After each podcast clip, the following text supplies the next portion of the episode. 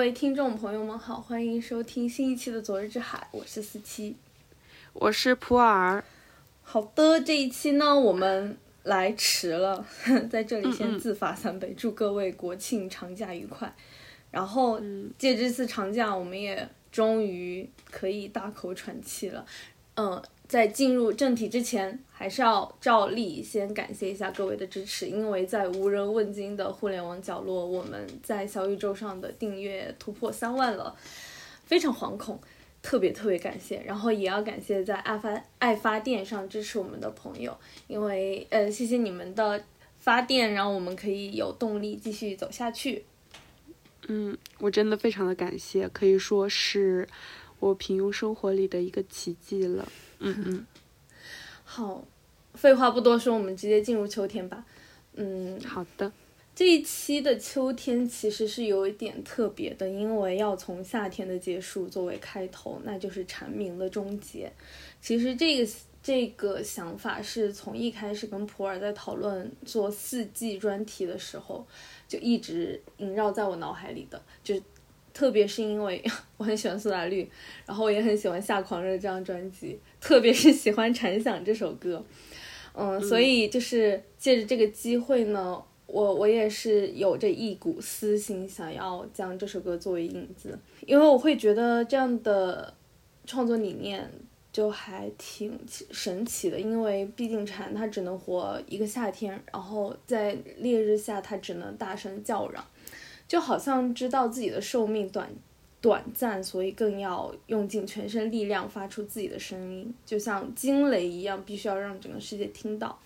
就好像大家对他们的呃，他们这一生的阐释，可能就是苦命壮烈，当然对应着的就是绝对的有限和短暂。然后非常巧的是，我在工作的时候读到了阿特伍德的《蝉》这首诗，然后也是一瞬间击中我，就让我突然想到这首歌，然后想到了我们要做的秋这个专题，于是我就觉得放在偏放在我们的这个开头真的非常的合适。嗯，我也觉得。嗯，这首诗的结束这几句话诗行大概是这样的。我觉得念他的诗让我觉得我真的不配，嗯，然后我也找到了阿特伍德自己在广播上面念这首诗的音频，然后我会把它放在这个网页链接呢，放在我们的那个节目详情里，感兴趣的朋友就可以点开那个链接去听我们阿婆是怎么念自己的诗的。好，我念一下：Time is short, death is near, but first. First, first, first in the hot sun, searing all day long in a month that has no name. This annoying noise of love, this maddening racket, this this admitted song. 嗯，当然，因为书还没有出版，所以没有经过译者的允许，我是不能在节目上念它的译文的，所以我自己唐突的翻译了一下。哎，我觉得翻译的不是很好。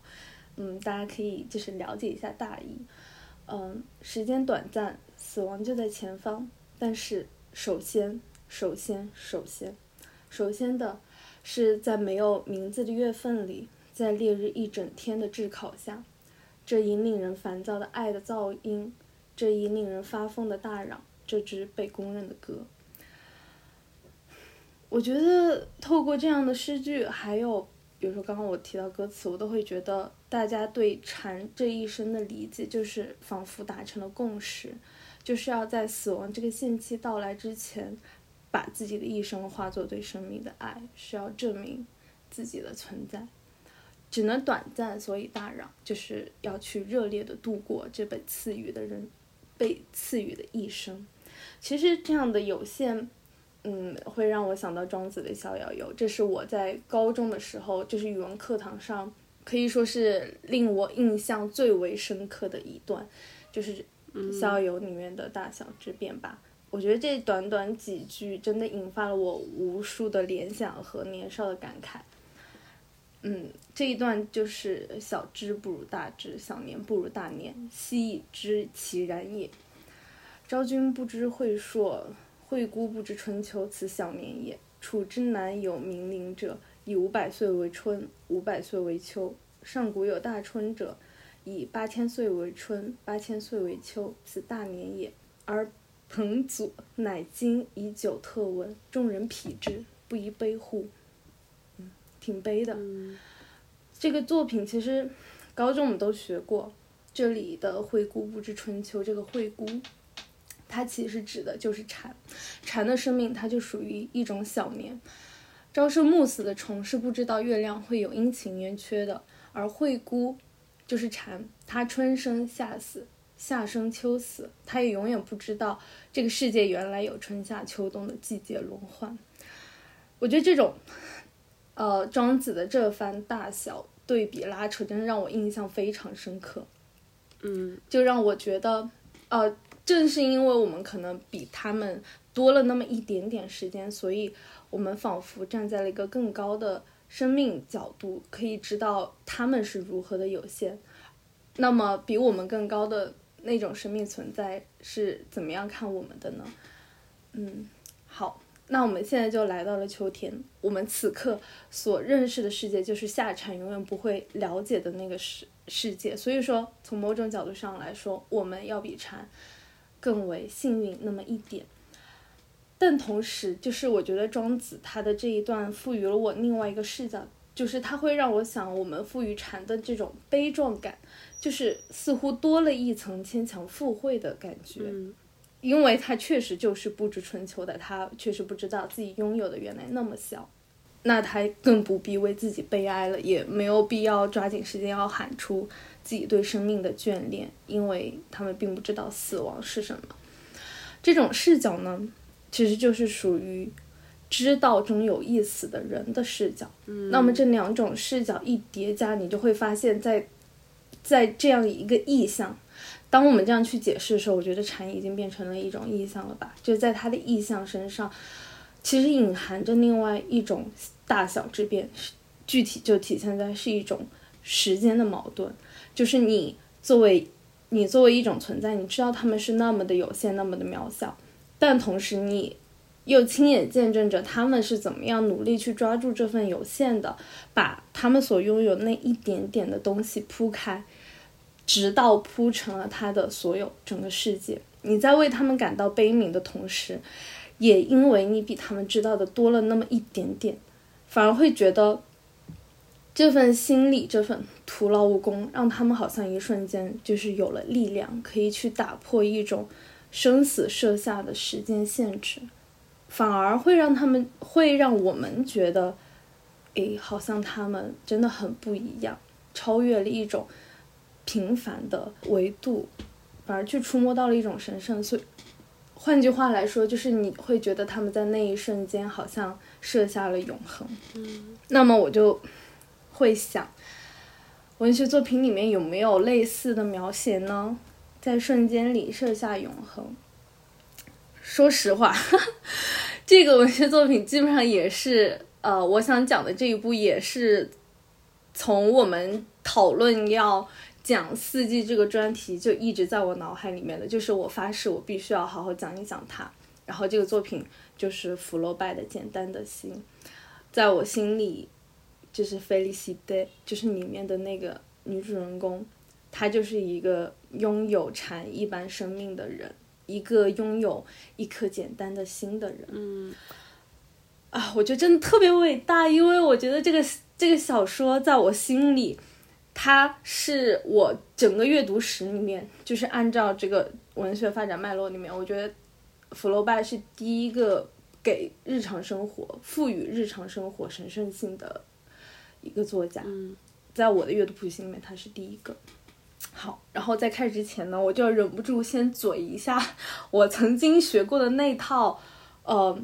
作品分析法，是我从初中、高中小学就学的那一套，因为我不太确定现在是不是还这样，我只能说是我曾经学过的，甚至在大学也接触了那么一点点，那就是用阶级去概括人物，然后把人物的失败痛苦归结于阶级本身，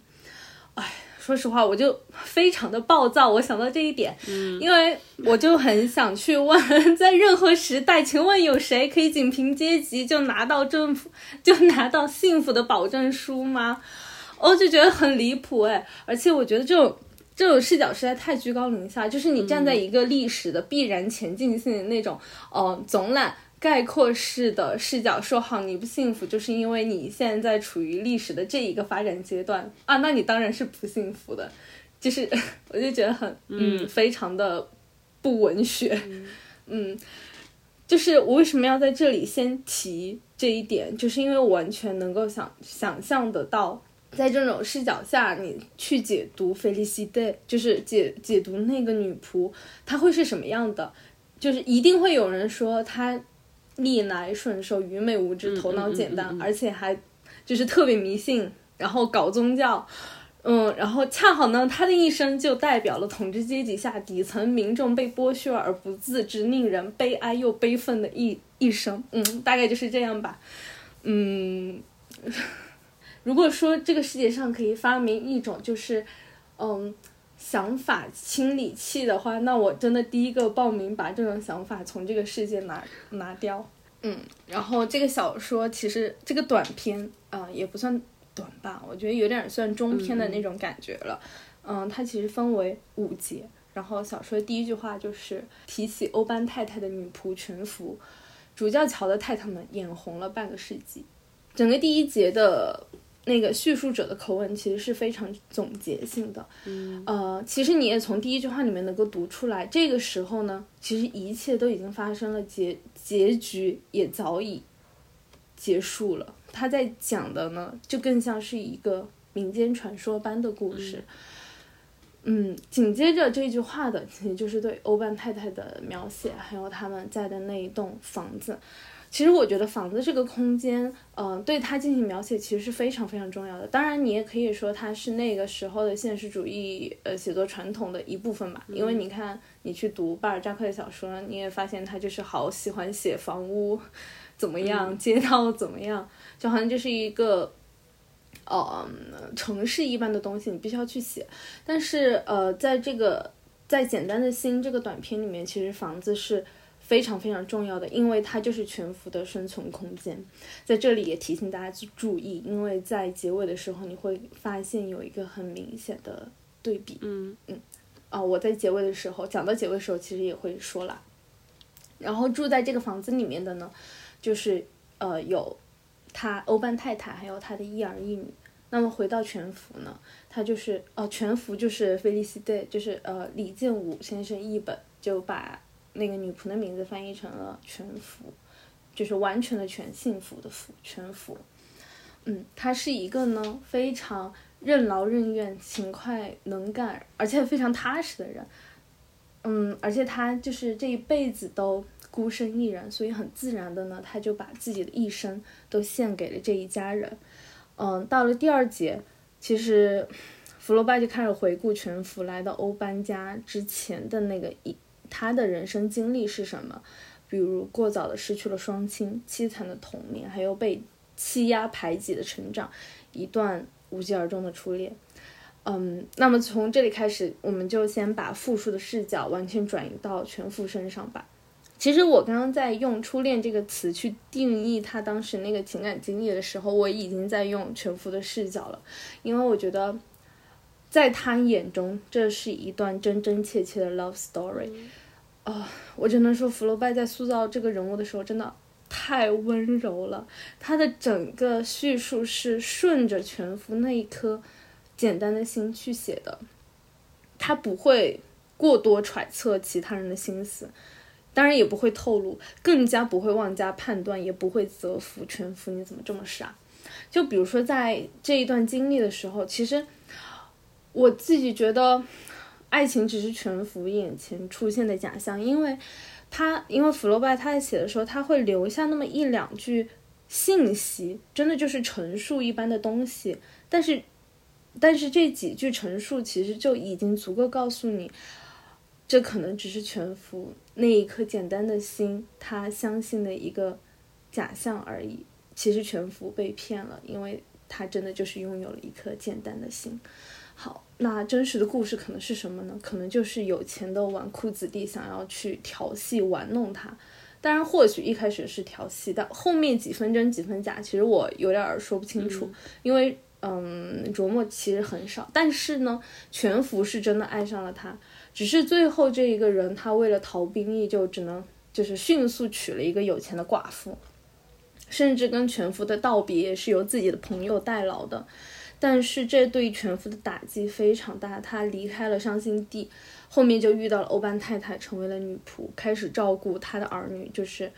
维尔吉尼以及保尔，就是变成了他新的人生，他的新的全部。他也为这两个孩子就倾注了一切，特别是维尔吉尼，因为后面就是全福还会带着他去教堂学教理问答，这一段经历其实弥补了他在成长过程当中不曾受到的那种教诲。嗯，因此，到最后他竟然是跟着维尔吉尼去第一次领圣体的。当然，他是在第二天，因为呃，在西方的话，领圣体是一个非常重要的仪式嘛，而且是只给小孩儿才呃小孩儿才有的。嗯，在维尔吉尼领圣体的那一天，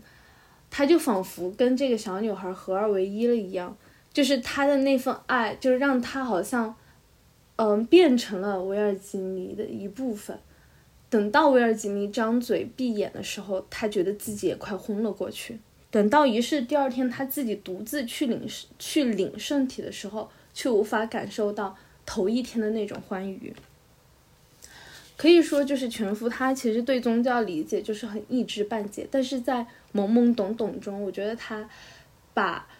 嗯，他其实是把宗教跟自己对维尔吉尼的那份爱融合在了一起。嗯，全福呢还特别幸运的跟自己的姐姐重逢了，于是他有了新的家人，他开始拥有好像属于自己的一个小小的家了，那就是他的侄子维克道尔。哦，我觉得福楼拜的笔法在这里体现的更为明显，虽然说你也读不出来维克道尔具体什么态度。但是你至少知道了他的父母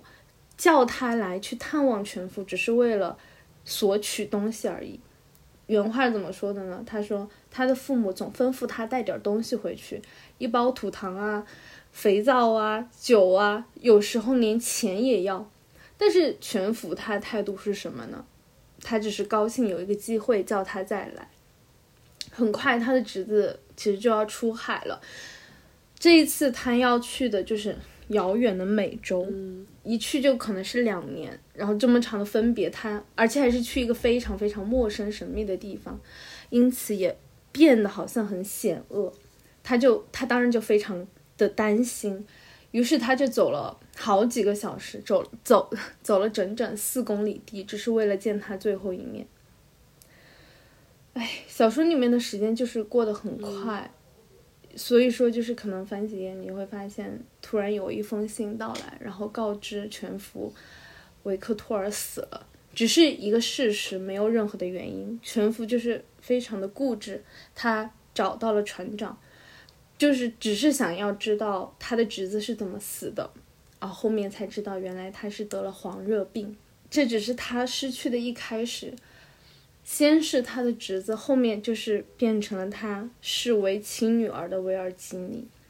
当然，一开始的失去是比较象征意味的，因为随着年岁的增长，他突然发现自己不能再很亲密的跟他说话，不能，甚至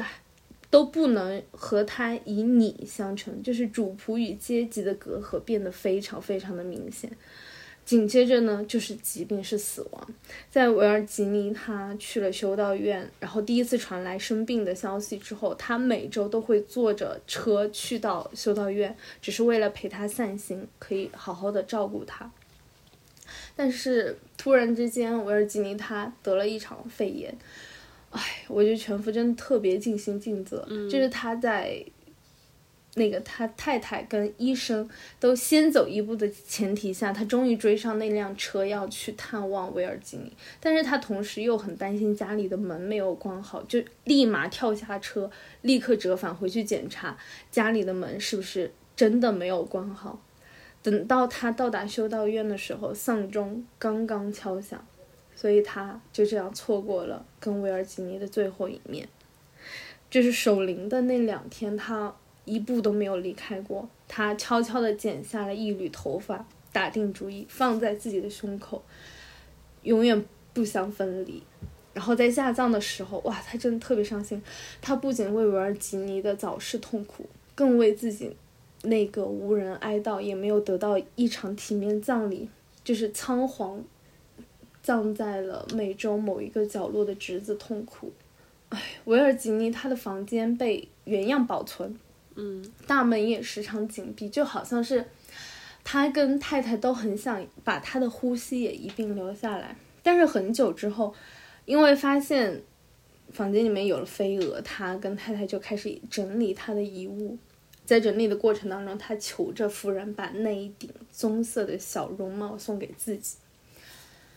好。那么时时间接着继续流逝，因为这个小小的短片其实写进了全福的一生。到了后面，就是七月革命发生了，新来的县长曾经在美洲当过领事，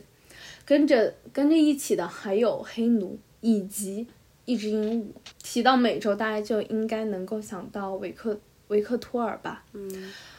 哦，我完全能够理解，在全福的心里，这只鹦鹉就变成了一种桥梁，甚至是他侄子的某一种象征。因为至少透过这只鹦鹉，他跟他的侄子之间好像有了那么一点点的联系。这只鹦鹉的名字叫做露露。我觉得它很重要的另外一点就是，它不仅是侄子的延伸，它更是。这些他整个人生里面这些来来往往的人当中，唯一一个在离开了他之后还回到他身边的存在哦，因为后面他非常的喜欢这只鹦鹉，想到了想到他侄子，所以他在黑奴面前其实反复提到了他自己对鹦鹉的喜爱。等到后面县长他其实又要去，呃，要变成省长了，他升官发财了。在要离开这个地方的时候，他觉得这个鹦鹉就是作为行李太累赘了，不想要了。听黑奴提起，就是欧班太太对他感兴趣，其实不是欧班太太，其实就是全福，所以就想说做人情送给欧班太太。欧班太太也不想要，所以后面露露就变成了全福的，你嗯，我都不想说宠物了，就是它就属于全福的了。就是在他们两个相依为命，就是很久之后，就露露有一天逃出了鸟笼，哇！然后全福他真的就是上上屋顶灌木丛里，然后还去河边四处寻找。就是在他非常绝望的时候，他突然感觉到一只有分量的东西轻轻轻地落在了他的肩头，然后他发现就是露露，是他现在唯一拥有的东西。在寻找露露的时候呢，他受了凉，耳朵也变得不好了，到后面甚至都变成聋了。再接着往下就是，露露后面死了，死了之后呢，他就开始四处求人，因为他想要把露露做成标本。嗯，在在他后面就是听力下降，特别是到后面变聋的那一段时间里面，他的世界就变得太过于安静了，就好像真的只剩下他跟露露了。但是我觉得露露真的是一个通人性的鸟吧，它会为全服模仿人世间的各种声音，就好像是要把它习惯的那个日常世界还给他一样。但是现在露露死了，他他的身体就是年岁的增增长也变得越来越差了，到后面只能躺在他的房间里面，于是他的世界就缩小的只有房间那么大。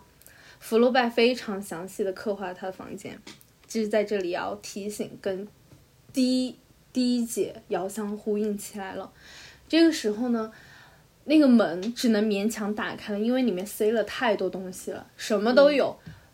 完全变成了过往的那种废品博物馆。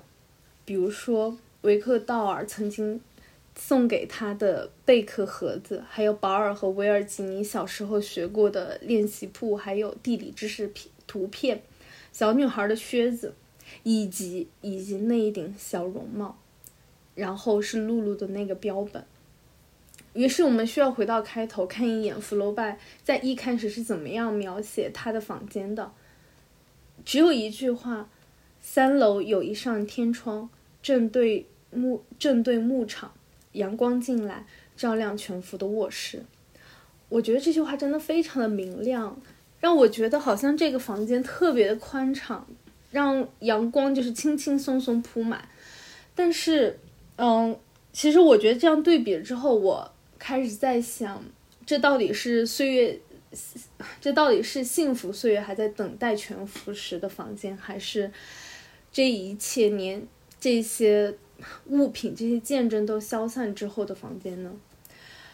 嗯，相比之下，此刻全福这个老年全福拥有的房间非常的逼仄阴暗，满是灰尘。我觉得他就像是一个守灵人，非常固执的想要留下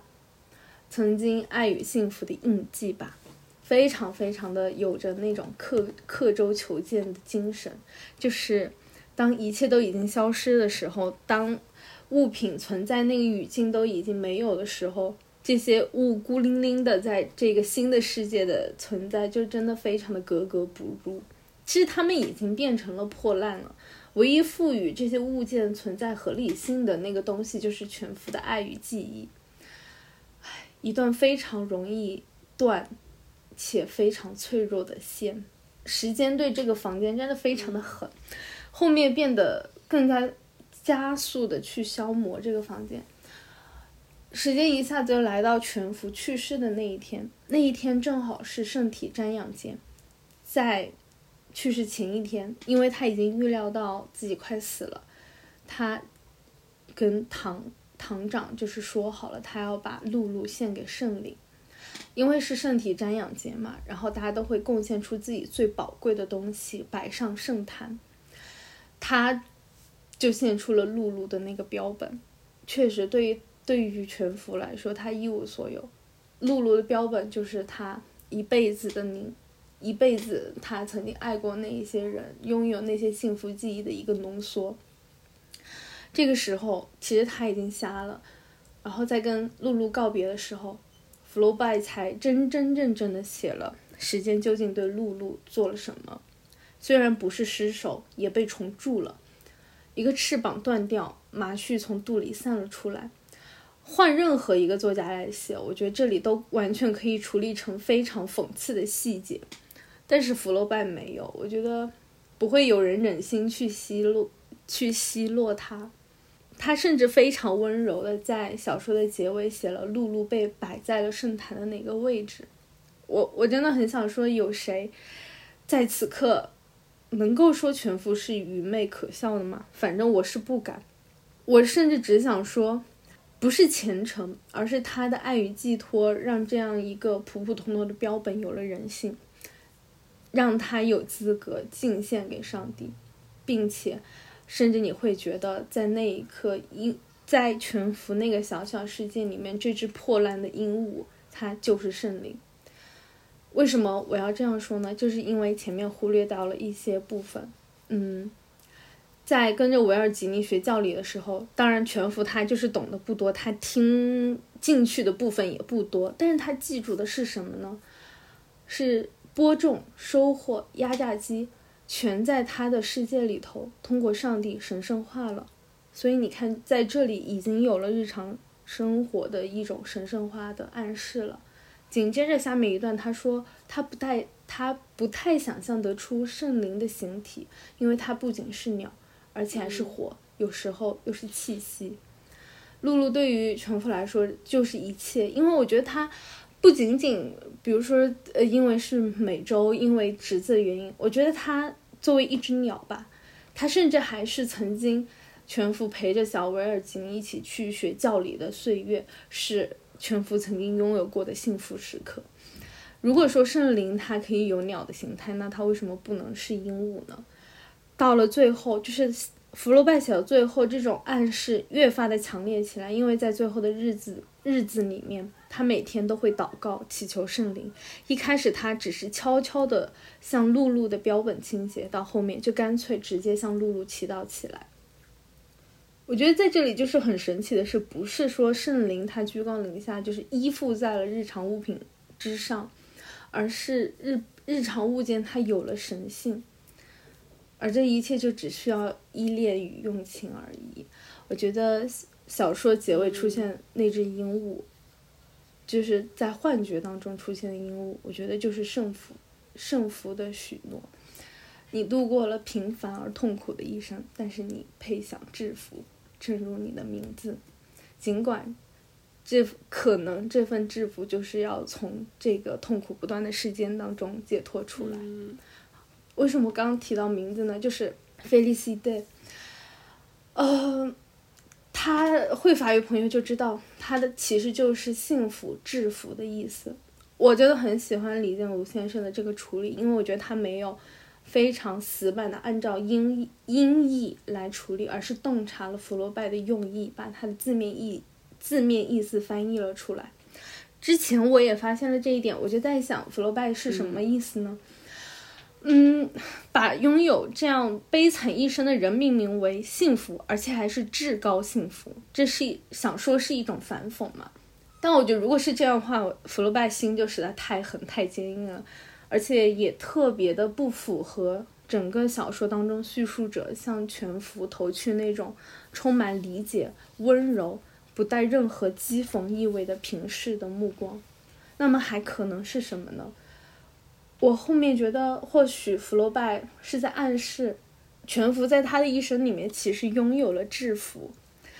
他是一个非常幸福的人，因为他真的对这个世界用情至深吧，可以说，因为他爱过那么那么多的人，这这些人都变成了他生命当中最重要的人，与他们有关的记忆，他都好好的记着、珍视着。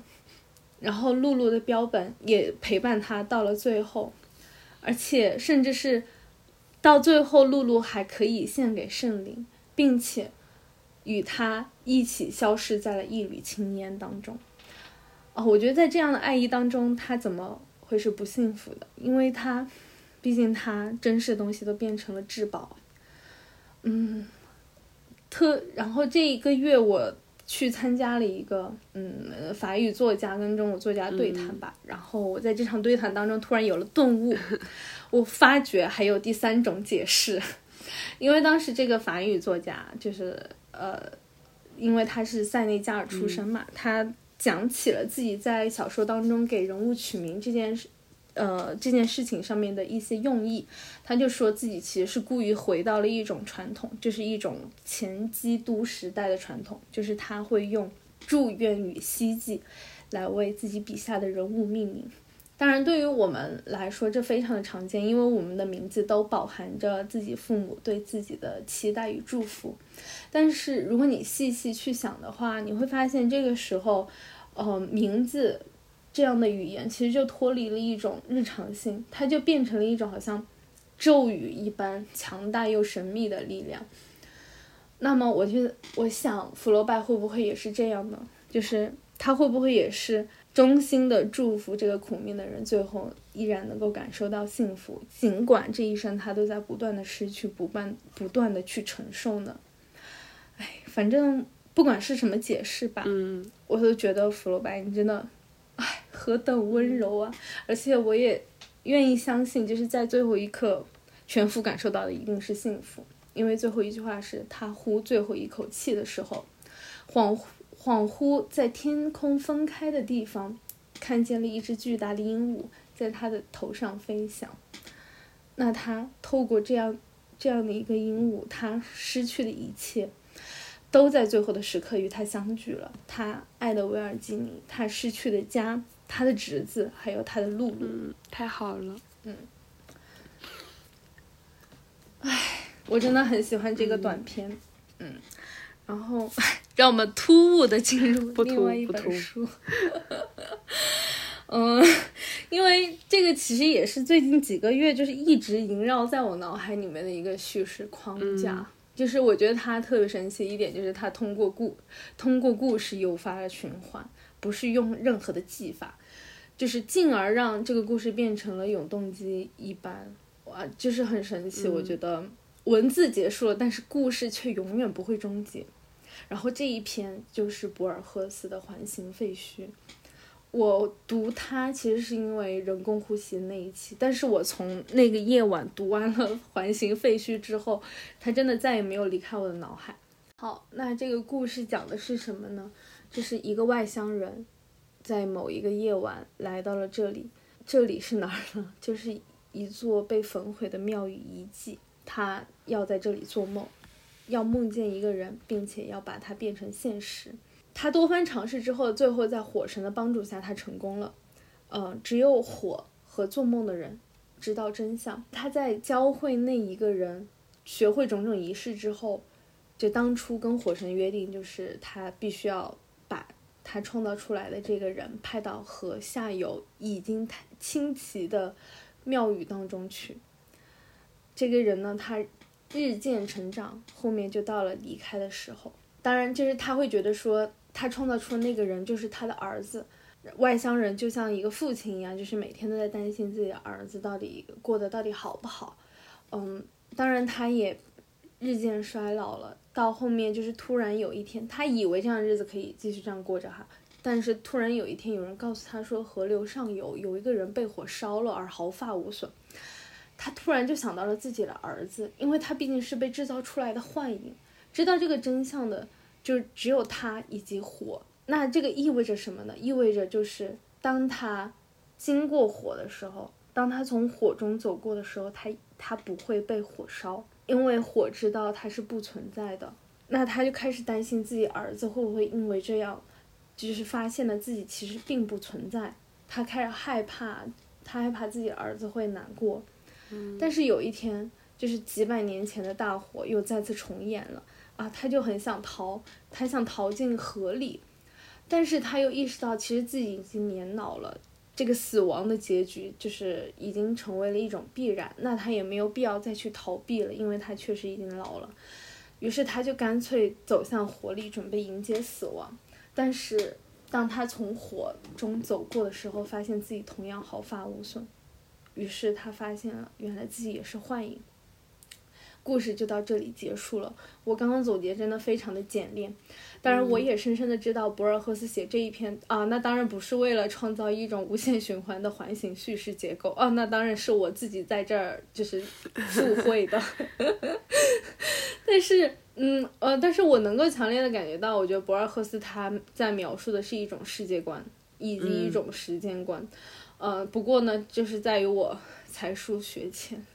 有点文盲，就是对于小说当中提到的。一些要素其实我了解不多，所以我也没有办法很好的来解释，在这里只能忽略。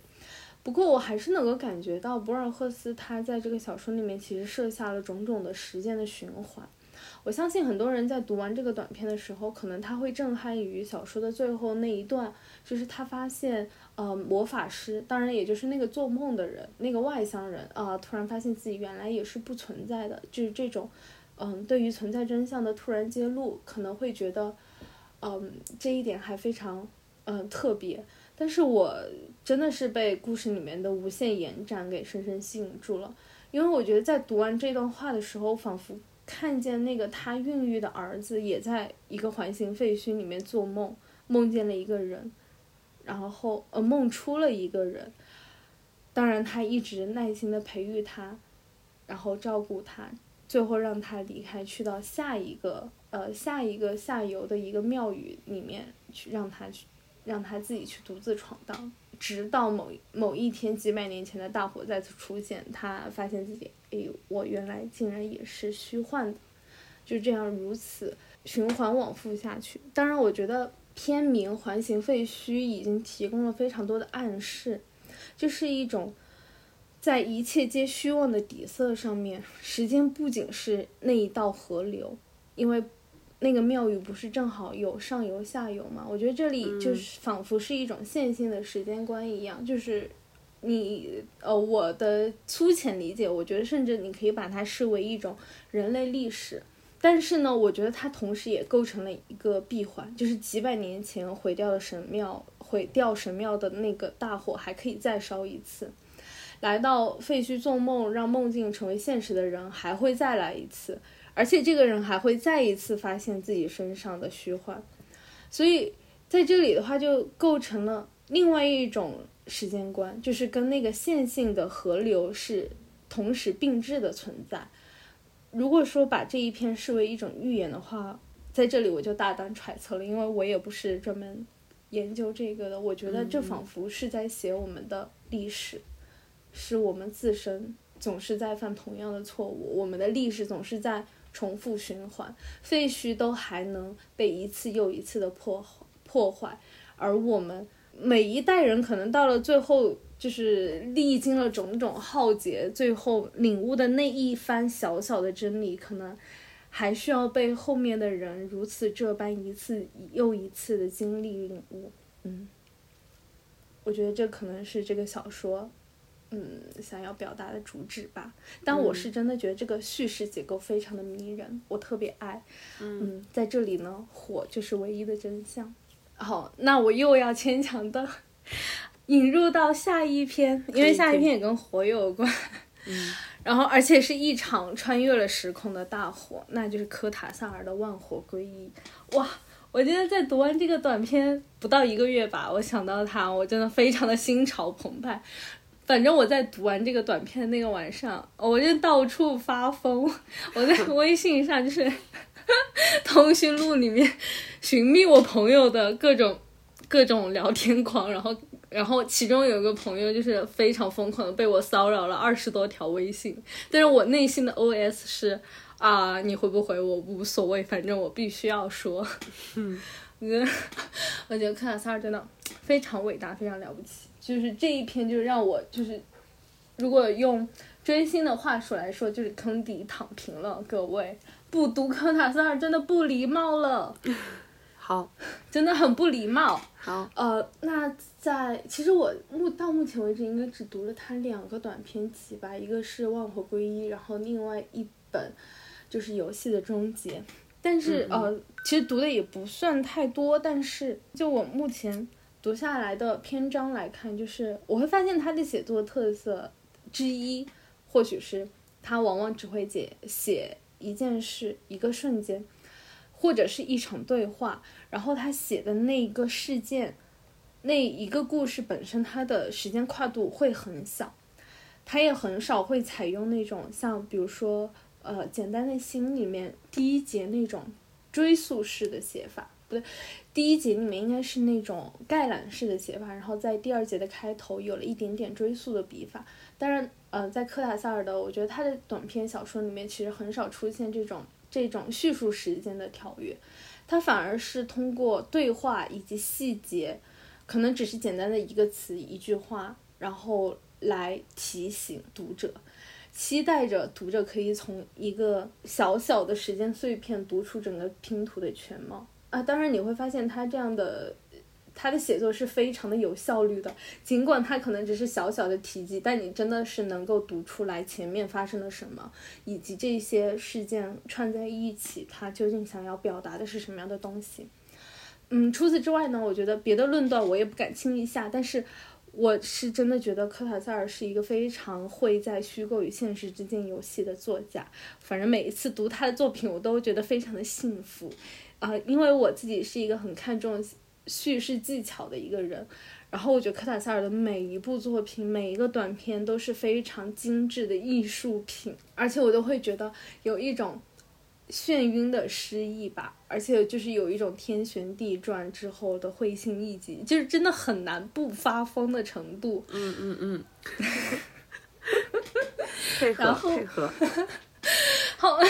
然后我现在要讲《万火归一》啊，我这个非常喜欢，因为在这个短片里面呢，就出现了两个被并置的时空，一个是古罗马的竞技场，另外一个就是二十世纪的公寓。你你真在此之前，你真的很难想象这这两个东西怎么能够并列在一起呢？因为《万火归一》也算是科塔萨尔的名篇嘛，他的每一句话，我真的是觉得可以。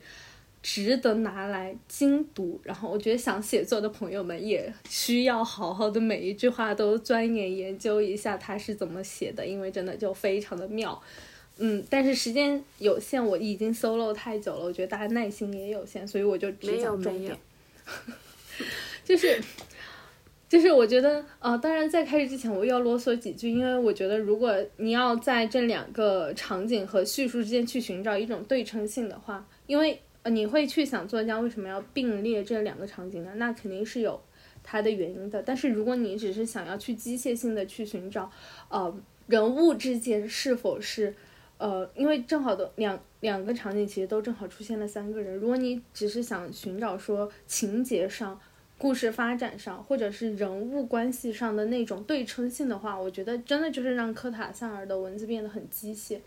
但是我觉得这个小说它真正的亮点之一就在于它的这种呃并置，其实不在不在于人物，不在于故事，而是在于句子之间的拼贴，这种独特的句法。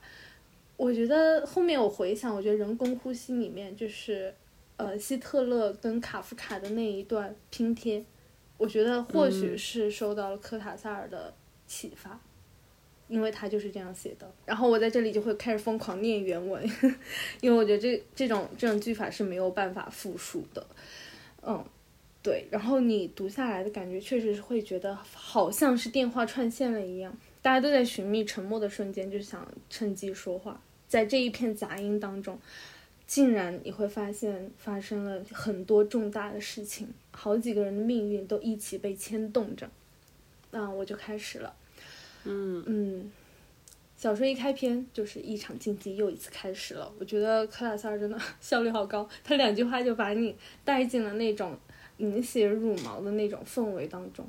总督呢就带着自己的妻子观战，他真的是一个无能又可怕的领主，更是一个残忍嫉妒的丈夫。明明知道自己妻子不喜欢这种血腥的场面。但是还要逼着他看，就非要拉着他来，就是为了要看他崩溃，要看见他的面具裂开那么一条缝。今天的竞技更是对他妻子的考验，也更是为了折磨他，因为他今天他特意安排上场那个角斗士，就是他发现自己的妻子曾经欣赏、向往过的。当然，妻子也深深的知道。这是丈夫对自己的一场折磨，嗯，然后他也知道那个角斗士今天将因为自己的欲望而付出生命的代价。那一句话就是这样说的：他的身体在另一个午后的竞技场上，他曾如此渴望的身体，将为纯然的幻想付出代价。总督他从一开始就知道了妻子的所思所想，而今天他就要将安排自己的妻子在这里见证那一个人的死亡。那另外一个被并置的故事是什么呢？其实现代的故事就是一段三角恋，从一通电话开始，索尼娅刚刚离开了让娜的家，告知了她啊，其实自己已经跟她的男朋友罗兰在一起了这件事情。所以这一通电话其实是让娜打给自己的出出轨的那个男朋友罗兰的，就是为了告诉他，其实我我我已经知道了这一切了。然后这里有一段话就是。嗯，大家可以透过这一段话给大家展现一下科塔萨尔的那种写作的微妙吧。这句话是在给罗南打电话之前，让娜的手翻过一本时尚杂志，把玩了一瓶一小瓶安定药丸，还摸了摸蜷缩在沙发上的那只猫的脊背。好。那接着这段这一通电话到底说了什么呢？其实非常的断断续续，他甚至什么都没有说，但你可以感受到罗南他真的非常的不耐烦，而且在他们通话当中，其实夹杂着远方的，好像一个底噪般的东西，就是有人在报数，非常的微弱微弱，就好像电话突然接收到了远方的信号一样，而且这串数字是毫无规律的，就是让人完全摸不着头脑。与让娜还有罗兰的话语沉默都混合在了一起，我会觉得好像这一串数字本身，我觉得它好像是一种亟待被解码的故事。我觉得它像是埋藏在故事中的故事一样，仿好像就是第二个角斗场故事，或许是这样，与这通电话并置，只有懂的人才能读出这些数字的含义。嗯，我觉得也挺神奇的。那么与这通电话并行的描写，就是句子之间的拼贴，拼贴的就是这场竞技的具体过程。那个角斗士，也就是马尔科，他是如何发起进攻，如何被攻击，如何最终命丧黄泉的。嗯嗯，我在这里就直接给各位念一下原文吧。嗯，就是大家可以感受得到科塔萨尔如何通过。通过空间并置来描述这场决斗，以及这两场跨越千年的死亡是怎么样被放在一起的。马尔科无法动弹，他知道那张渔网随即将会把他裹住，而他无从躲避。他面对着那个努比亚巨人过短的剑举在他伸直的臂膀的尽头。努比亚人两次把渔网张开又收紧，找寻着最佳位置。他抡起渔网打转，仿佛是想让全场观众吼叫，鼓动他干掉对手。他压低三叉戟，侧身发力，强势一击。马尔科高举盾牌，径直向渔网扑了过去。他像一座塔楼，撞碎在一团灰、一团黑色之上。短剑插进了什么里面？上方发上方发出一声嘶吼。沙土扑进了他的嘴巴和双眼，渔网突然地落在垂死的鱼身上。小猫对让娜的爱抚无动于衷，它无法感觉出让娜的手在微微颤抖，越来越凉。好，到这里，嗯，怎么讲？我要我必须要说的是，我刚刚念的那一段是没有任何省略的。然后在这里，我必须要省略几句话，然后接着念。让娜的手一动不动地搭在小猫旁边。只有一根手指好像还在寻找着小猫身上的体温，从皮从皮毛上一划而过，停在了小猫身侧和滚到那滚到那边的药品之间。胃部被刺中的努比亚人惨叫着后退一步，在这最后的时刻，疼痛化作仇恨的火焰，全身正离他而去的气力都汇聚到一只臂膀之上。他将三叉戟深深扎进趴在地上的对手的后背。他倒在马尔克身上，一阵抽搐使他滚到了一边。马尔克一只胳膊缓缓地动了动，身体被钉在沙土之中，活像一只巨大的、闪闪发光的虫子。再讲一讲为什么我刚刚一定要给大家念那个让娜的手翻开时尚杂志把玩药片，就是因为其实科塔萨尔从头到尾都没有提到说让娜有多么的绝望，然后于是他要自杀。他就是通过这样一种动作的描写，药片，然后一动不动的手，向你暗示，其实让娜她吞药自杀了。这就是科达塞尔的，我觉得是他写作的高效吧，非常有效率的写作。嗯，好，那紧接着到了下面一段，索尼娅不是在小说的一开始离开了让娜的家吗？嗯嗯。然后在这一段时间里面，他就到了罗南的家里。两个人就亲密相爱，然后另外一边的故事里面就是总督和他的夫人，在这一场没有人活下来的 竞技结束之后，也准备离场了。嗯，我觉得在两个场景当中，其实有着非常类似的残酷，而且是一种以见证他人的痛苦为消遣的残忍。当然，这两个故事我觉得是真的很不一样，所以也没有必要来。对比，因为这样的话就势必要抹去故事故事的意志性，只为了得出一个结论，其实这样也不太好。因为它唯一其实共同的就是，故事都涉及到三个人，然后都涉及到同样的一种呃一种类似的残忍。当然还有就是最后那场火，更适合描述科塔萨尔这篇小说的词是平衡而非对称，就是他在这两个。其实是没有什么关联的故事当中，在两场不同的事件当中，找到了一种平衡的写作。好，那么紧接着那场火是怎么发生的呢？哎，我觉得这场火实在是太妙了，凡是烧到我心里来了。嗯嗯。烟灰缸旁，一条纱巾先被撩着了，没有燃起明火，而是慢慢的一点一点的烧焦，又落在地毯上。旁边是一堆衣服和一杯白兰地。这是在公寓里面着起的火，随后它烧到了竞技场上，只相隔没有几段，紧接着就直接切换到了总督还没来得及躲进通往帝王包厢的过道，一缕布条便着着火落在他的身上，听见他的惨叫声。伊雷尼转过身来，翘起两根手指，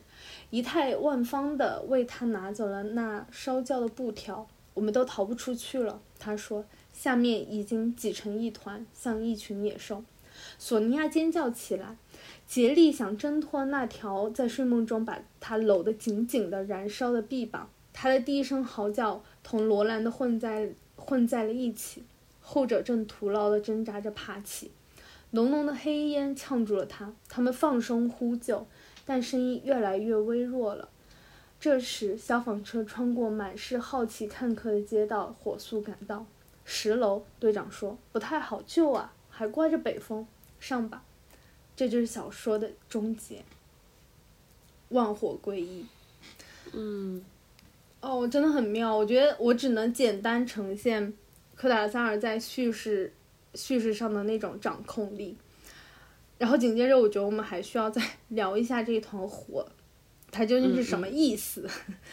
嗯，除了被这这一场超越时空的火震撼到之外，我其实也在也想了很久。这场火究竟有没有什么深刻的意涵？当然，我觉得这也算是一种，嗯，常见的误解，就是文好像必须要载道一样，就是它必须要表达一些什么，嗯，深刻的宇宙的世界的伟大的一种看法，一种观点。但是，嗯，反正可能是我的脑子还不够那个水平，我只能说，我真的什么结论都得不出。但是我在看到这个时候，我回想了一下我的震撼，我发现我的震撼在于这场火让我感觉到万物皆可相依，嗯，而且更是一种好像生活作为一团混沌，偶然拼贴在一起的线头也有了诗意的韵味，就好像偶然有了一种令人出乎意料的美学价值。而且我会在想，其实这样的一种病质与我们的当代生活是非常相似的，因为我们时时刻刻都处在无数故事的片段当中，只是我们从来没有想过把它给结合在一起，用某种方式结合在一起，呈现出它的一种它本该拥有的诗性吧。所以我在想，是不是现代生活给了他灵感呢？嗯，只是只有他把这些片段给收集在了一起而已，就好似我们，就比如说手机吧，我们可以随时从与 A 朋友 A 的聊天当中突然切换到了社会新闻，在微博上就是又生气或者又怎么着，就是这 就是这样先后的时间顺序，呃。如果说我们可以不把它的看成孤立的东西，而是把它们联系在一起，那它会是一个什么样的故事呢？我在想，科塔萨尔在写这篇的时候是不是也是这样想的？嗯嗯，那我就讲完了。啊，我就很对不起我讲的这三个作家。没有，我觉得没有。反正我看了你写的这一段，我就觉得我非常非常想要去看《万火归一》。但是其实这本书我买了特别久，我都不知道在我家里面的哪一个角落里面放着。我现在才觉得对不起他。天呐，那个游戏的终结主要是，嗯，你知道它的封面非常的平实，白色的那个嘛，我觉得很好看。对对对对对对对对对。但是我现在觉得它是好看的，但是我当时就会觉得很平实。没有，但是我跟你讲，我也有类似的，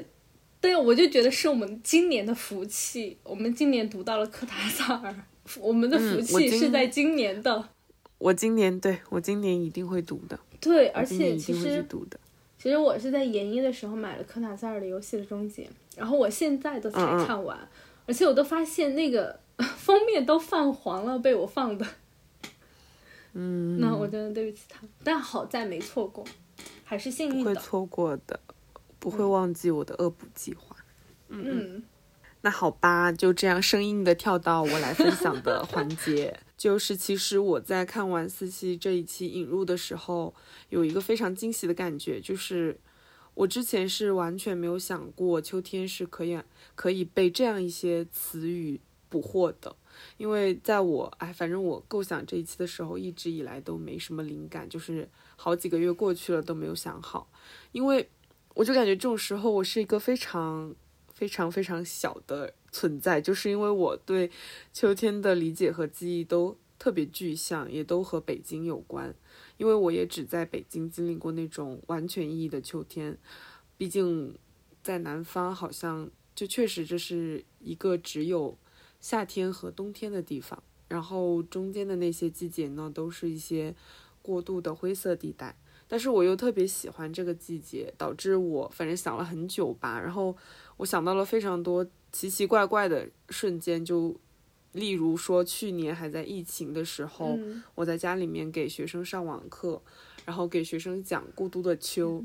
然后我当时讲，就是其实我学的时候完全不觉得这篇课文是美的，我只是记得嗯这是郁达夫写过有这么一篇嗯文章，然后一直保留下来。但是我当时在给他们讲的时候，我就不知道为什么我很喜欢那个地上的落蕊，嗯，我现在就还记得说，反正就是被人轻轻一扫就不见了。然后讲到这些的时候，我都会非常非常想念秋天。然后，嗯，但是我突然有灵感的一个时刻，就是就是不知道，反正我不知道为什么，我就突然想到了一一个很奇怪的词组，就是我觉得我的秋天是一种精疲力尽的生命力。嗯嗯，这好像和我自己具体的经历也有关。我就还我想到这个词的时候，我就一下子想到了我之前在大学里面拍过的一张照片，就是是在学校里面拍的，然后它的背景是很大片很大片的银杏，但是镜头的焦点其实是对准了一朵向日葵，就是背景里面是那种。总被当做当做生命消逝的枯黄，同时它其实也是非常热烈的颜色，它于是它就可以和那个生命的绽放和谐搭配在一起，甚至可以说，正是在，我觉得我正是因为看到了某一种奇怪的诗意吧，就是在那种很热烈的衰败当中，你会嗯觉得那个那个向日葵的盛开变得更加的宝贵。嗯然后我就想到了我现在的自己，正是因为我每天都在经历对局限、对狭小的认识和一种很深刻的体会，所以我才能够非常憧憬，然后也非常感觉很，就是自己很在意、很紧的把握住了那些超越性的、拯救性的力量。然后我就我私以为，我私以为四七刚刚提到的那种日常生活的神圣性，就是类似的力量。虽然他这些时刻对我来说都很少了，但是我觉得我每经历一次，我都会觉得他们非常的重要。然后在这个灵感诞生的那一瞬间，我其实想到的就是，我一瞬间想到的是三岛由纪夫《近色》里的一个角色，就是男主人公的妻子康子。嗯，但是我觉得有必要先聊一聊《近色》这本小说的故事。这本小说呢是一个关于男色、关于男同性恋的故事。然后这本书里面，尤其是男主角的部分，就怎么说可以随处看到柏拉图的会影和王尔德的那个道连格雷的画像。然后这本书也是。也是一本非常非常三岛的书，就是它全文没有什么特别精巧的结构，它行文就是非常的天才洒脱，因为也是他二十几岁写的，就特别像一条花色很华丽的蛇，但是其中的故事也是特别三岛，就是关于极致的美和死，就是我甚至会觉得我现在再回去读，我都会有一点腻味了，这是可以说的吗？然后那个男主人公优一，嗯，他是一个被造物主青睐的美少年，就是他是一个仅凭精致的容貌、美丽就可以吸引到不同年龄、不同性别人的目光，但是他天生就喜欢同性，他没有办法爱上女人。然后我觉得三岛他似乎也不想在这里面去讨论一个所谓边缘人怎么发现了自我这个过程，因为当他一出现的时候，当优一出现在我面前的时候，我就已经感觉到他自己非常自觉于自己边缘的处境，而且他深刻意识到自己所处的这个社会的现实，就是其实还是由多数人来制定规则的。然后这种社会性的规则倒也没有说给他带去什么很具体的约束和痛苦，我觉得反而导致了他备受诟病的那一部分，就是因为他出于对这种社会性的矜持，然后在母亲的要求下和康子和他的妻子在一起，在一起结婚了。就是说，我觉得痛苦在他面，就是那种少与多、边缘和主流的痛苦，在他身上体现的并不明显，反而体现的非常的虚伪。然后，属于他的主场故事就是跟那个一个老艺术家俊辅的往来。然后这个老艺术家呢，长得非常丑，然后他被几任妻子和女人，就是情人背叛过。所以当他和优一认识结识的时候，他意识到这个美少年会得到所有女人爱慕的目光的时候，他就觉得我要把它打造成一件男色，就是绝佳的男人的艺术品，然后让他去，因为因为优一不可能喜欢女人，然后让那让那些女人来爱上优一，但是优一又会绝情的抛弃他们，而且根本就不可能和他们有真正的感情，他就觉得俊辅就会觉得我通过控制这样一个年轻的男孩子，我就可以去实现自己对女人的复仇，然后之后的优一他就游走在欲望的黑色地带。然后他会和那些欣赏、爱慕自己的女人约会调情，也会和各种各样的美少年在一起。就是他很享受那种感官的自由，同时他也就是那种感，仅仅是感官是不够的，那种感官的自由对他来说，更是一种精神的背叛。然后也也会让他觉得特别的自由，在这种时候，就是我会感觉到优一他会从俊俊辅，也就是那个老艺术家给他设定的一些理念当中逃逸出来。当然，我觉得他自己是不知道的，但是可能会被读者把握到吧。就是他其实某种程度上已经背叛了自己被设定下的身份，然后很忠诚于自己眼前的幻想，自己身体的感受。在这种在这种时候，他其实反而会流露出，他不是流露出很享受，他流露出了一些很脆弱、很哀伤的感觉，然后他会瞬间感知到毁灭的倾向，就是他在高潮的时候总是想到火灾，就是那种很绚丽的火光，然后会有会有一种随之而来的恐惧。我觉得这些瞬间其实都很迷人，也是这些时候让他不至于真的仅仅成为那个艺术家的体现木偶。不过，嗯，我想对优一的部分就点到为止，因为我今天主要想谈的其实本来就是他的妻子康子嘛。这里我可能要提前啰嗦几句，就是就是提前做一些自我保命的说明，就是 因为我有注意到三岛的作品经常会有一个被批评的点，就是说其中偶然或偶尔，或者说其实也不是偶尔，会有很多对女性的凝视和不善意。然后三岛这个作家也会被经常谈到，说他是一个并不善于去塑造女性的作家。就是我并不想用我的解读去回应或者参与这些意见，我当然也没有想要借着对这个康子这个女性角色的理解来反驳什么、说明什么。我之所以想要去聊这个男同性恋小说当中的女女性角色，真的就是非常单纯的出自于本期灵感诞生的那个瞬间。嗯嗯嗯，嗯，其实，在那就说到康子身上，其实，在了解了优一的故事之后，他的处境是一目了然的，因为她是一个男同性恋的妻子，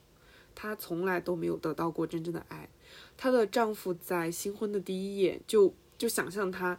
是一个少年，是一个男性，否则就是优一就没有办法跟他躺在一起，跟他一起睡觉。但是除了这个之外，就我第一次读到这里，我已经非常出离愤怒了。但是后来就会有反复的让我觉得无比愤怒的细节出现，就比如说优一在跟一个，就是他可以在那个罗登酒吧里面随便跟一个漂亮的少年去约会，然后约会完之后他回他他在回家的路上，他此刻已经清醒了，但是他想的是什么呢？他说他觉得自己要从那个真实的愉快的假期当中回到他日常的是工作当中去。他说，他心里面觉得他的工作是作为妻子的娼妓，就是，我觉得这个比喻真的是，我不知道他是贬低了自己还是侮辱了自己的妻子，但是，就是对于优一而言，对于这个丈夫而言，这竟然是一份低报酬而且还不不得不去做的工作。当然，我觉得其实最让人感到愤怒的是什么呢？就是康子他其实一直被蒙在鼓里。她对她丈夫在外面做的所有的事情都一无所知，她就只能自己在那里消化和咀嚼优一的忽冷忽热、夜不归宿。其实这是一个非常典型的绝望主妇的叙事吧，嗯，但是可能也是因为三三岛并不并没有把她作为主角，所以她没有变成一个侦探。相反，就是康子她非常忠诚于自己选择的婚姻和家庭。是一个非常典型的日式的女性，就是很认认真真的成为了优一的妻子。嗯，但是我会发现康子的认真和优一对于一个社会身份的矜持，他们背后是有着高度的一致性的，因为背后其中都存在着一种很强大的自欺欺人的力量，同时这种力量又面临着随时会被戳破的危险。然后我是在读到一个很。很诡异的场景的时候，才意识到他俩其实很像。这个场景就是康子就是偶然怀孕了，然后做完孕检之后呢，就夫妻两个人从那个医院走出走出来的路上，原文是这样写的：这对幸福的夫妇躲避着夕阳里猛烈吹来的寒风，竖起外套的衣领，互相依偎着依偎着走路。康子把手插在优衣的臂弯里，挽着的手臂的温热透过好几层衣服分别传到两个人的身上。眼下，到底是什么东西使两颗心相隔离呢？心没有肉体，因而无缘相挽在一起。康子和优衣两个人都害怕对方的心灵发出无可名状的哭诉，哭诉的那一刹那，女人总是沉不住气。康子首先违反了违反违反了两个人共同的禁忌，然后康子说：“哎，我可以高兴一下吗？”我觉得这个场景是很长时间以来我心目中对危险这种处境的绝佳的描写，因为，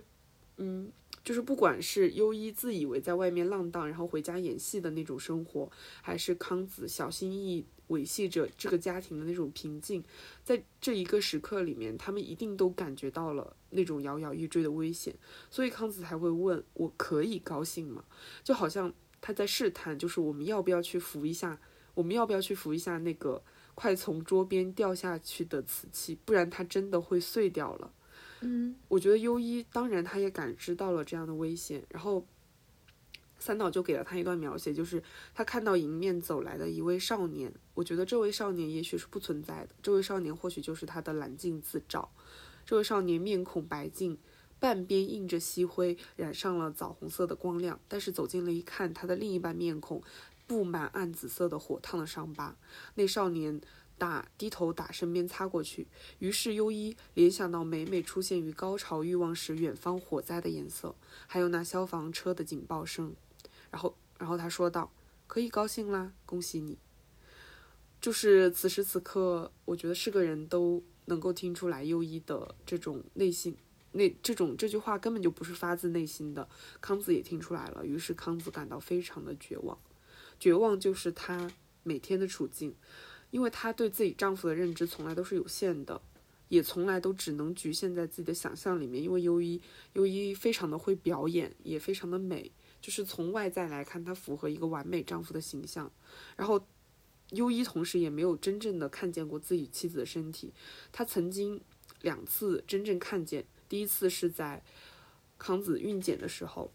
他不是真的在场，他只是在想象里看见了。就是他在病房外面，他想象医生的手指和冰冷的仪器进入了妻子的身体。他把这个过程比作园丁处理埋有生命之种的泥土。就是我其实单看这里，你会觉得很很不适，就是很很冒犯。但是三岛其实在他整段心理活动之前，就是他把右一，就是把这一段落想象的主语比作了那。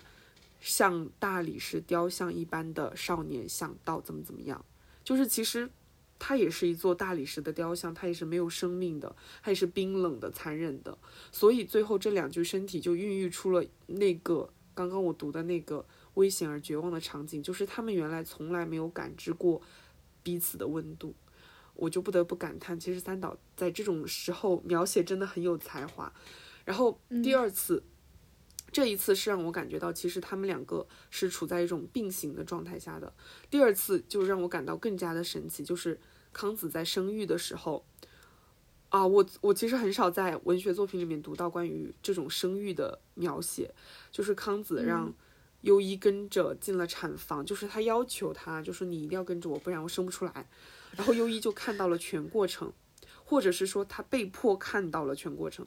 然后在这个场景之下。就是他的那个观看是被自己的妻子强行唤醒的，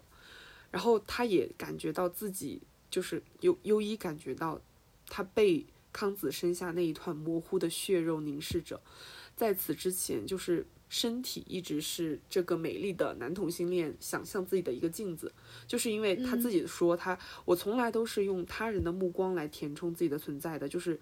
他愿意用表演去生活。然后，但是此时此刻，他第一感第一次感受到了，原来他也在观看，他没有办法逃避他面前的血肉。然后这两次，尤其是第二次，这种肉身的想象和直面，都让我觉得，其实其实三岛对康子没有那么的残忍，他或许没有把他作为主角，就是但是你会发现优一如此肆意妄为的捏造了康子的绝望，但是康子同样也在用一具不容忽视的身体，一具被伤害、被侮辱的身体，让那个放纵肉欲的优一感到深刻的报复，就是因为这两种身体是不一样的。但是，嗯，康子的身体却是优一没有办法去直视、没有办法去直面的。然后我就感觉这一瞬间好像就是要求一个沉浸在那种幻想当中的人必须去面对他自身。然后说回，就是除了这种病治之后，就说回到康子自己的身上，就是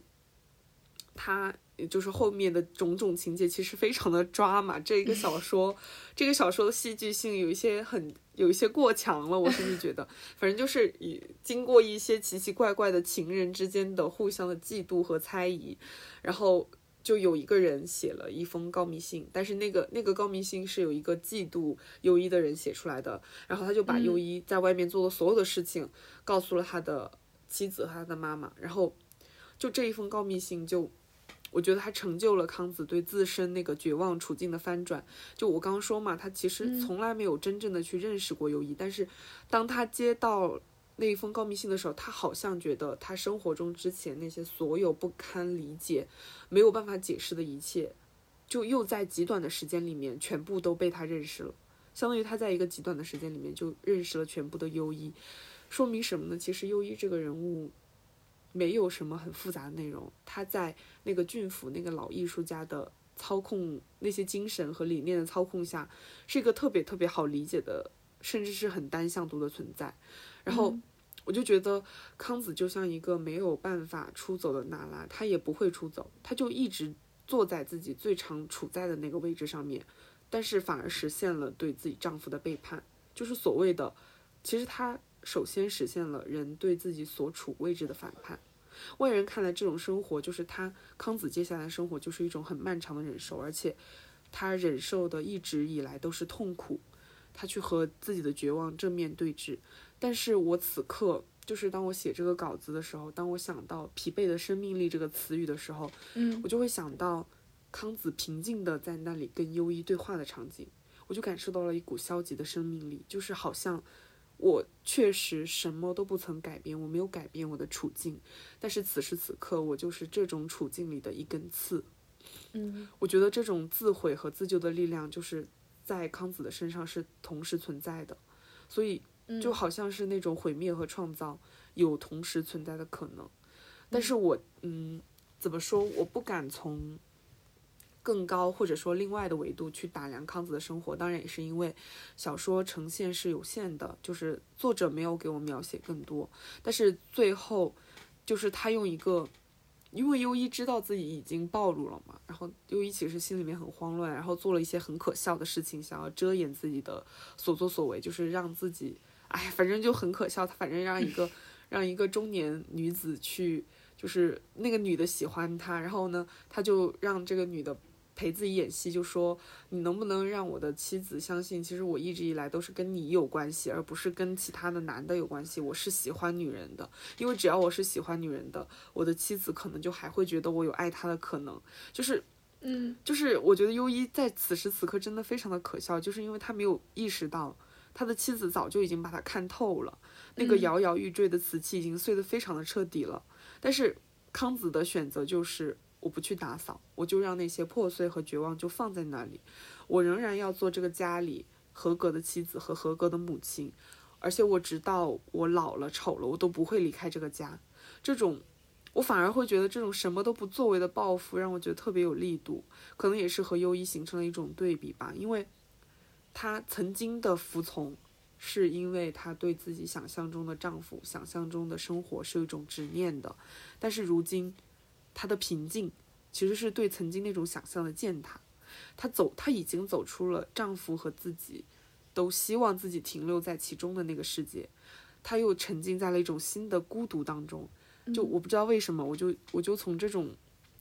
我就从他最后的那个平静上面，我就感觉到了一种很扭曲的力量感，就是感觉是一种堕落的力量感，就给我留下了很深刻的印象。因为我觉得这种力量根源于外来的。它不是根源于外来的任何刺激或者是改变，而是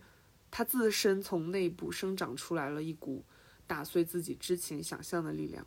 我觉得这种对自身想象的冒犯和僭越，反而是小说的男主人公优一一直以来都没有办法企及的。嗯嗯，但是我我又要保命，就是因为我觉得我可能会曲解这个女性，就因为她也不是主角。但是当我回顾这个小说的时候，我读到她，她说她决然成为，她说她决然要成为一个一生都没有爱的女人。我仍然觉得这句话惊心动魄，因为，因为读完整个很长的这个《禁色》这个小说，你就会发现，这个男主人公他被三岛琢磨了特别特别多。嗯，他经历了很多大起大落，然后他最后就是在经历大起大落之后，他喊出了一句：“我想成为现实的存在。”这是优一的台词，就是他试图去恢复对现实的感知，对现实的负担，但是这一切都是那个曾经蒙在鼓里的康子所走过的路。就是我觉得冷漠和决然的康子，可能就是感觉他的生命可能走在。更深刻的一种背叛当中，因为他知道对现实的负担也有可能正在成全着一些欺骗，嗯，所以我觉得怎么说？我觉得我讲的非常的畸形和变态，但是这个小说本来就很变态啦，也没有关系，嗯嗯，然后，呃，接下来要实现一个很奇怪的衔接，我觉得这一期我们的衔接就是没有任何的衔接，就是就是星辰时刻，嗯。鼓掌！终于，嗯嗯嗯，就是克拉丽丝·李斯佩克朵，就是这个作家是我很爱很爱的作家，而且，嗯，我也很喜欢。对对对，而且我本来是安利给我的。嗯嗯嗯，而且是我特别想放在春天里面去讲的。嗯，但是当时我觉得我的灵感断断续续，我也不知道要把它放在哪里，所以我当时竟然就非常放肆的割掉了。但是我在某一天，就是在我写教案的时候，突然就是李斯佩克朵的声音又在我的脑海里面响起来。虽然我这样说。好吧，我真的觉得我这个人很好笑，就是我每次想要表达一个感受的时候，我都会有点担心，我这样表达出来会不会被当做很可笑。但是，嗯，我当时我想要表达感受，就是我想到李斯佩克朵的瞬间，就是我在工作当中偶尔真的就是也体会到了写作的愉悦和意义。嗯，虽然我写我所写的内容大多数都是出自于我的责任和任务。然后当时我一想到了，我就去，我就去找了那一段被我摘录下来的话。这段话出自《写作与生活》这本小册子，然后这本小册子是李斯佩克朵他自己的日记。嗯，对对对，一些碎语。嗯，真的太美了这一本，就是我感觉非常的真实可爱。然后这一段话是这样的，我觉得这一段话特别美。他说：“写作拯救了受困的灵魂，拯救了自感无用之人。”拯救了我们度过的，除非写下来，否则永远不会明白的那些日子。写作是寻求理解，是尝试描述无法描述的东西，是直到最后一刻去感受依旧只是模糊且令人窒息的感受。写作是祝福未受祝福的人生。嗯，我今天看到四期稿子的时候，我才意识到，嗯，我们对就是他刚刚讲一颗简单的心，和我讲星辰时刻。或许有高度的一致性，就是一种奇妙的默契吧。嗯嗯，就是写作是祝福未受祝福的人生。就是我再次读到这段话，我就又想到了《星辰时刻》这本小说里的写作者和他笔下的那个东北部女孩玛卡贝亚。其实《星辰时刻》这本书很短，然后它里面没有什么很强的情节，甚至没有太多的智性。就是有很多的，那个写作者的低语和他的心流汇聚而成的。然后在这个小说里面，一直保持写作姿态的那个人，他，我觉得他如果有面包体，有 MBTI，他可能也是一个 NF 型很强的人。就是他总是在他的笔触快要抵达人物的时候就收回手。然后十行过去了，他还在反思自己的动作和姿态。然后关于那个被他写下来的女孩的词汇，可能也就才蹦出来两三个。然后你就会发现，这个写作者的谦卑和他那种高明的神神叨叨是同时存在的。他时刻都在跟我讲着他的无能为力，但是我嗯觉得这也是这本小说的迷人之处。比如说，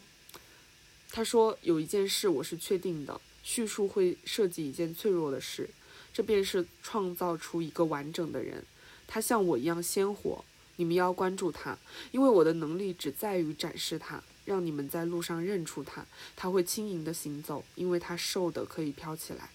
我觉得这一段就非常的打动我，因为，嗯、我我之前也许无法解释我为什么觉得自己备受感动，但是我现在好像懂得了，因为就是这种无能为力，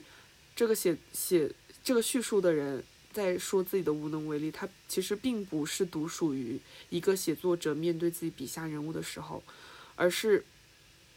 我们每个人可能都在经历这种无能为力，就是在我们面对自己身边所有的其他人。当你真的把他当成其他人去面对，当你去面对这个世界的时候，嗯、我们真的会，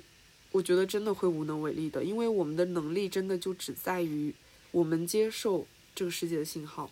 因为我们没有办法完整的了解其他人，也没有办法了解一个完整的世界，甚至都没有办法了解完整的自己，因为我们的能力就在于此，就只能认出、发现，就是。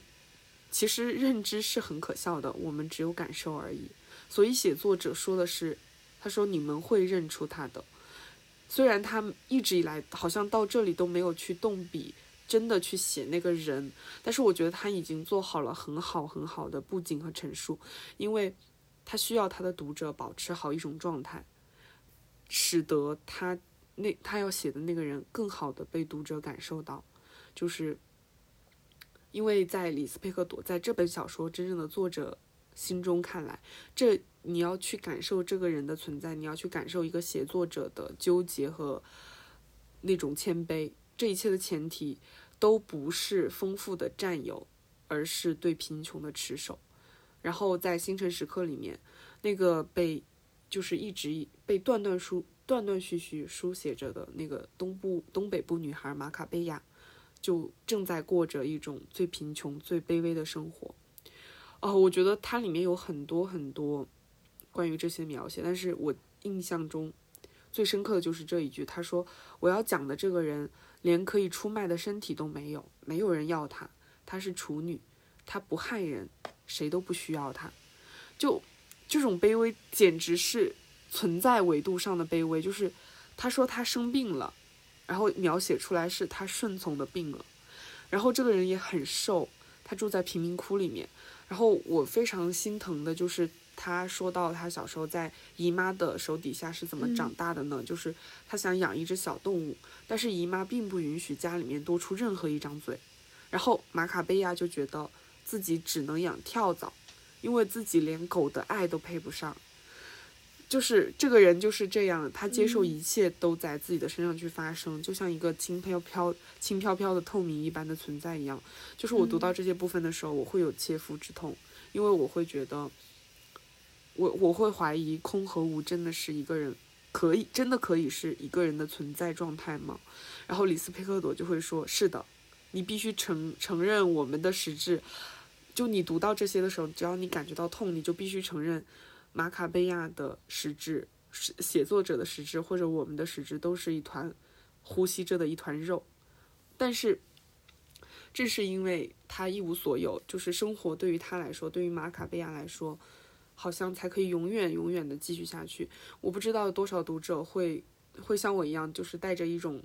疼痛在读这本小说。就是我在读到他和那个奥林匹克那个男人的爱情的时候，我也觉得更加的心疼，因为我的本能就是我说啊，如果这也是爱情吗？你们这也是爱情吗？然后我就会觉得，啊，我的本能其实非常的傲慢，就是我我会有期待，我会期我会期待什么才能让我感受到哦，这就是生命，嗯，我会期待什么让我感受到哦，原来这意味着爱情。但是这些期待都是马卡贝亚没有的东西，他似乎从来都没有意识到过自己需要有这些期待，有这些提前的认知。但是，我觉得不可否认的就是世界上永远都有生命如马卡贝亚这样存在着，或者更残忍的是，我们每个人都会经历着或者经历过这样的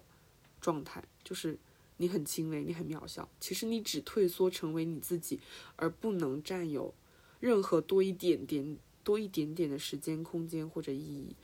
但是，但是这种时候，就是作者多么的温柔，就是小说的叙述者就写到，他说：“是的。”我爱上了马卡贝亚，我亲爱的马卡，我爱他的丑陋，爱他的无名，因为他不属于任何人。我爱他脆弱的双肺，爱他的瘦弱。我多么希望他能开口说话。他说，呃，这个开口说话后面是引号。我在这世间孤独一人，我不相信任何人，所有人都撒谎，甚至相爱的那一刻也不例外。我不认为人可以和另一个人交谈，只有在我孤独一人时，真实才会来临。就。他这是叙述者希望马卡贝亚可以说出来的话，就是因为这段话是带有一些冷漠，带有一些真实的体认的。但是我觉得这些都是马卡贝亚没有的，他触摸的是一种虚无的真实。但是触摸的那一瞬间就没有，就是我作为读者，我替代他去触摸那一瞬间，我竟然没有感觉到绝望、空洞和悲哀，我反而感受到了一种神奇的魔法，就好像。就是最后他的结局是，就是他从卡洛特夫人那个地方算完塔罗牌出来，然后就被豪车撞死了。然后，但是他算的那个塔罗牌，他算的关于自己未来的命运，就是他会，他会结识这样一个给他带来奇迹的男人。就是在这种巨大的荒诞和悲伤当中，嗯，马卡贝亚此时此刻他的头流出了鲜血，然后他的头面向了街角，但是。他从那个街角的缝隙里面，他看到了绿芽，然后中间省略了很多，就是很多人去围观他的死亡，然后但是什么都没有做，但是最后他嘴巴里面吐出来的语词，被那个叙述者或者被里斯佩克多写到，变成了一一千颗一千个角的星星，就是啊，原来就是不管多么无意义的存在，一定是对生命力的诠释，因为。哪怕死亡，哪怕终结，哪怕它是一个最小限度的生命，它仍然都在讽刺虚无，而这是每一个人都可以触摸到的星辰。然后我就觉得，我关于这种神性的体会，在在整本书，或者说在我读李斯佩克读的好几本书当中，在他的书写里面，我都我都觉得，你去体会这种神性，其实是没有任何先决条件的。没有任何一个东西，没有任何一个超越性的东西可以作为前提，因为马卡贝亚就是一个仅仅退缩成自己的人，就他只拥有他的生命和死亡本身，但是他触摸到了这一切，他可以说出时间过去了，他说出他最后的那句话是至于未来，就是，就是我们看似那些无比平庸的瞬间，就是我们所能把握的生活和意义。然后这一切其实就在我们的眼前。我觉得这个小说，我不知道我第一次读它的时候，我其实让我深深感动的，好像不是这个部分。但是我现在去读，或者说我已经不知道第几次去读，我就感觉到，原来真的每次读的答案都不一样。但是我这次答案可能是，就是原来足够微弱和有限的生命，才可以负担起这个世界和它的神性。嗯。嗯，这本小说我真的，我觉得我我的讲述也是非常失败的，因为它的它里面的内容实在是太丰富了。就是就是我第一次读，我我我看了我之前的一些读书的笔记，我第一次读其实是被那个书写者的姿态感动了。就是关于对这本小说关于书写的讨论，真的非常的迷人。但是我这次写，感觉又就是感觉，当然我可以去写，但是我没有选择去写它，我就选择了去写。属于马卡贝亚的虚弱，哎，怎么说？感觉这就是我对秋天很，或者说对这个秋天我自己的一种很神奇的感受，也是，也是我觉得我想对自己的一个鼓励吧。就是其实，其实所有的精疲力尽，所有的疲惫，并不意味着我和某种意义和某种神奇的力量隔绝开了，因为那些东西都仍然还在我的手里。嗯嗯。好像应该要结束了，但 是，但是，哦，我真的我太喜欢这本书了，我会平等的把它安利给每一个没有读过的人，嗯，嗯，然后这一期的结尾可能会讲一些很奇怪的内容。其实啊，因为我不是很，我不是很想讲，但是因为怎么说很神奇，在因为四期的那个 intro 的部分，他写到了庄子的《逍遥游》，然后怎么说呢？我我从来没有想，我真的没有想过可以就是对对昭君不知晦朔。惠顾不知春秋的解读可以作为我们秋天的一个开始，但是我我看完之后我又觉得，对，就是这样的，就是感觉很贴。然后我就想到了前上一周我的一个可以说是我这一段时间的一个有魔法的时刻吧，就是也是和逍遥游有关的，也是和我们今天可能讲的东西会有一些些关系的。就是因为按照教学的进度，我讲到了《逍遥游》里面那个五十之户，就是那个大葫芦的故事。然后在备课和讲课的过程当中，我的目的性都很明确。然后我其实因为这种明确沾沾自喜了，因为我嗯去年没有享受过这种明确，我去年上课都是乱上，就是想到哪里讲哪里。然后这学期我变了，就是我所有的教学设计。和我的问题，我都学会了，就是围绕着我的我想要表达的那个东西去展开。然后我我当时选择的就是我要在这这一个课文里面去讲无用之用。嗯，我简单讲一下这个故事吧。这个故事其实很有意思，我是用一种很幽默的语调讲完这节课的。就是就是惠子跟庄子说，我种了一个大葫芦，然后这个葫芦呢能装六百斤。然后我用它去装水，但是其实这个葫芦承受不了这么大的压力。然后最后，然后我就把它剖成两半，让它做水瓢。然后我发现没有一个很那么大的地方可以放这个瓢。然后最后惠子就说这个东西大而无用，所以我就把它打碎了。然后庄子就说。你是一个，他说夫子故拙于用大矣。他说你不太善于使用这种大的东西。他就讲了另外一个故事去调侃惠子。他就说宋宋人有善为不君不君手之药者，就是不君手之药就是那个冻疮膏或者说护手霜嘛。然后这一群宋人，就怎么说？我觉得庄子的描写是很损的。他说所以，他说所以，这群宋人他们世世代代以洗衣服为业。呃，就是相当于你其实有了一个很了不起的宝贝，它可以治愈你手上的伤口。然后，但是你对它的使用就是，哦，你发现它可以治愈伤口，于是我可以去从事一个可以让手产生伤口的事业，就是洗衣服。然后，但是这个时候有一个客人，他就想把他们的药方买走。然后这个时候，这群宋人就聚足而谋之，就是一家人都待在一起说啊，你看我们洗了几辈子的衣服，都只有。几斤？但是现在我们可以卖出一百斤，我们把这个东西卖给他吧，然后就卖给了这个客人。然后结果呢，这个客人他就把这个药方拿过去，说就是说服了吴王，然后也取悦了吴王。就是在吴越水战的时候，这个客人就可以拿着这个冻疮膏去立下功劳，然后最后他就裂土封侯了。然后庄子讲这个故事，显然就是为了讽刺惠子，其实你就是那个。不善于使用不均手之药的宋人，就是因为讲洗衣服的故事的时候，宋人就显得特别局促，就会觉得庄子也用了一些语词去，